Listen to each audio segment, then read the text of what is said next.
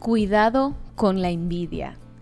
En el pasado episodio hablamos acerca de las comparaciones y les comenté que durante algunas semanas abordaría algunos temas que requieren de nuestra atención para no caer o dejarnos arrastrar por ellos. Ahora bien, quiero hacerte una pregunta. ¿Qué tan agradecido estás del Señor? Y no quiero que contestes desde la emoción, sino desde la convicción aún evaluando tu realidad, tus recursos o esas situaciones que posiblemente atraviesas, responde, ¿qué tan agradecido estás del Señor? Hello, yo soy Ana Morillo y bienvenidos a este espacio donde hablaremos sobre Dios, sobre ti y sobre mí. Te pregunto esto porque la raíz de la envidia es un corazón insatisfecho. Y un corazón insatisfecho es igual a un corazón ingrato. Y es que ciertamente todavía no hemos aprendido el secreto del contentamiento, de que habló Pablo en Filipenses 4, 10, 13, cuando dijo, me alegro mucho en el Señor de que ustedes hayan vuelto a pensar en mí. No quiero decir que me hubieran olvidado, sino que no tenían la oportunidad de ayudarme. No lo digo porque yo esté necesitado, pues he aprendido a contentarme con lo que tengo. Sé lo que es vivir en la pobreza y también lo que es vivir en abundancia. Y también lo que es vivir en abundancia. He aprendido a hacer frente a cualquier situación, lo mismo a estar satisfecho que a tener hambre o tener de sobra que a no tener nada. A todo puedo hacerle frente gracias a Cristo que me fortalece.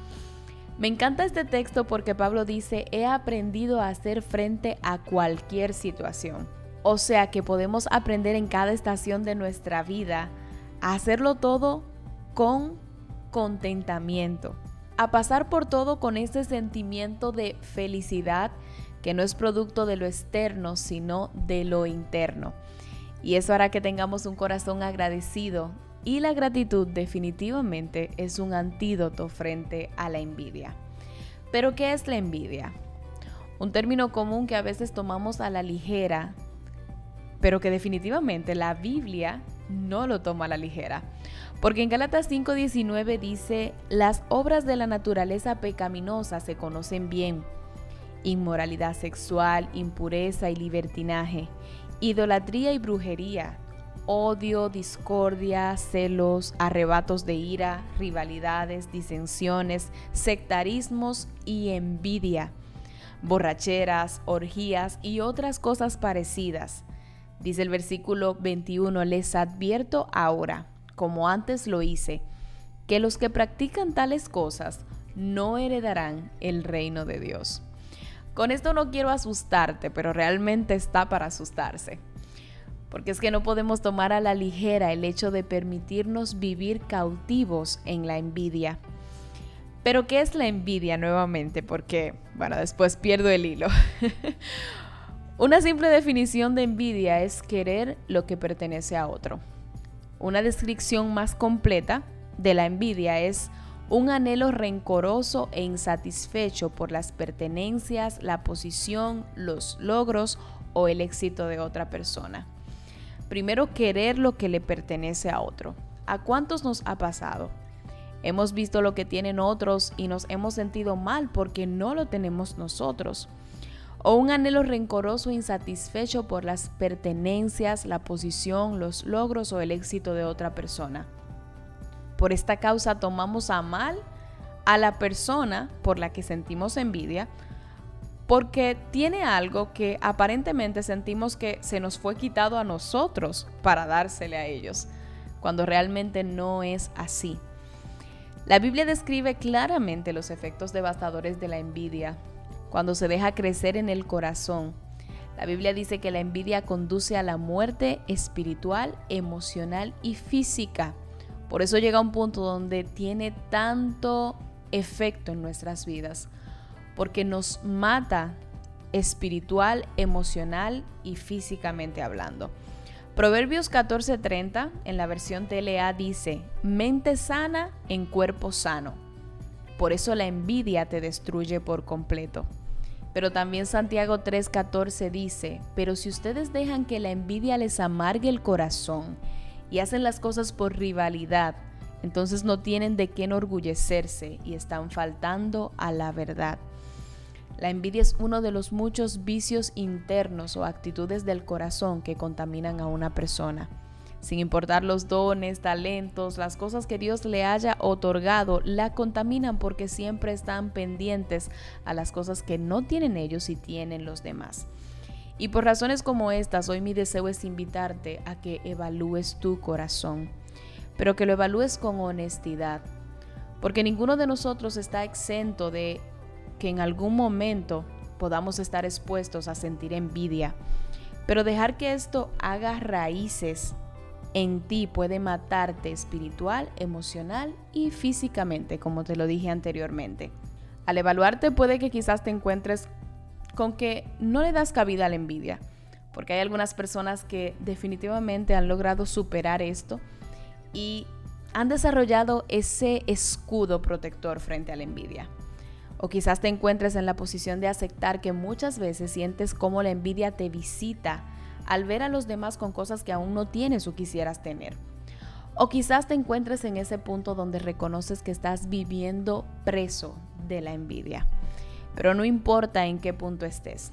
Te aplaudo si estás en el punto de esos que han desarrollado ese escudo protector frente a esto, pero si estás en alguno de los otros dos puntos, no te juzgo, porque lo importante es que tomes iniciativa frente a esto. Y para esto quiero darte algunas ideas de lo que puedes hacer. Primero, ora a Dios.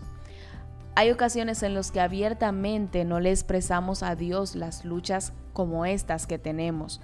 Damos por sentado que estamos mal, pero no lo declaramos a Dios. Y la Biblia dice, hablando del Señor, tú amas la honestidad en el secreto. Así que dile a Dios cómo te sientes y llámalo por su nombre. Dile, Señor, siento envidia porque veo que fulana, fulano tiene esto y yo no lo tengo. Por favor, sáname. Porque Dios no te va a juzgar, sino más bien te va a trabajar. El punto número dos es afirma en ti las consecuencias de alguien que permite que la envidia premie en él. Si es necesario, imprime los versículos, estos que te acabo de dar. Busca en Google em, versículos acerca de las consecuencias de la envidia, para que lo tengas como una alerta, pero no solo los de advertencia. También imprime aquellos que conforten tu corazón.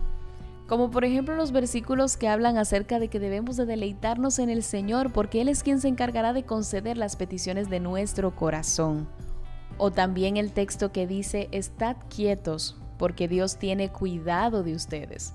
Porque no es solamente entender las consecuencias, es también llenar tu corazón de la verdad de Dios para tu vida y su cuidado hacia ti y tus necesidades. Esto te servirá como un antídoto frente a cualquier escenario que el adversario quiera utilizar para hacerte sentir envidia. Es decir, protege tu corazón con la palabra de Dios. El punto número tres es que ores en especial para sentir amor por los demás, porque cuando amas no hay espacio para la envidia. Eso dice 1 Corintios 13:4, el amor no tiene envidia Así que si tenemos envidia en nuestros corazones por nuestros hermanos, por lo que vemos, por lo que tienen, por lo que no tienen, pues entonces realmente no los estamos amando y Dios nos llama a amar, porque en el amor no hay envidia. Por último, quiero que entiendas que Dios sabe lo que necesitas y cuándo dártelo. Tu papel es preocuparte por vivir para Él y Él se encargará de preocuparse por ti y lo que tú necesitas. No le des ventajas al adversario de que siembre en ti la insatisfacción y haga que vivas una vida de esclavitud frente a la envidia. Al contrario, regocíjate en Dios y sus promesas para ti, y mientras siempre ora para que te permita amar y celebrar a los demás y sus victorias sin necesidad de sentir que eso te está restando a ti. Cierra las puertas a la envidia, porque al final solo te dañas a ti albergando este sentimiento en ti, siendo que eres alguien individual y alguien sobre el que el Señor tiene cuidado y ha prometido grandes cosas que sucederán en su tiempo, a su tiempo y cuando realmente estés listo para recibirlo. Así que cuídate de la envidia. Y llegó hasta aquí este episodio, pero nos escuchamos el próximo martes. Muchísimas bendiciones para ti.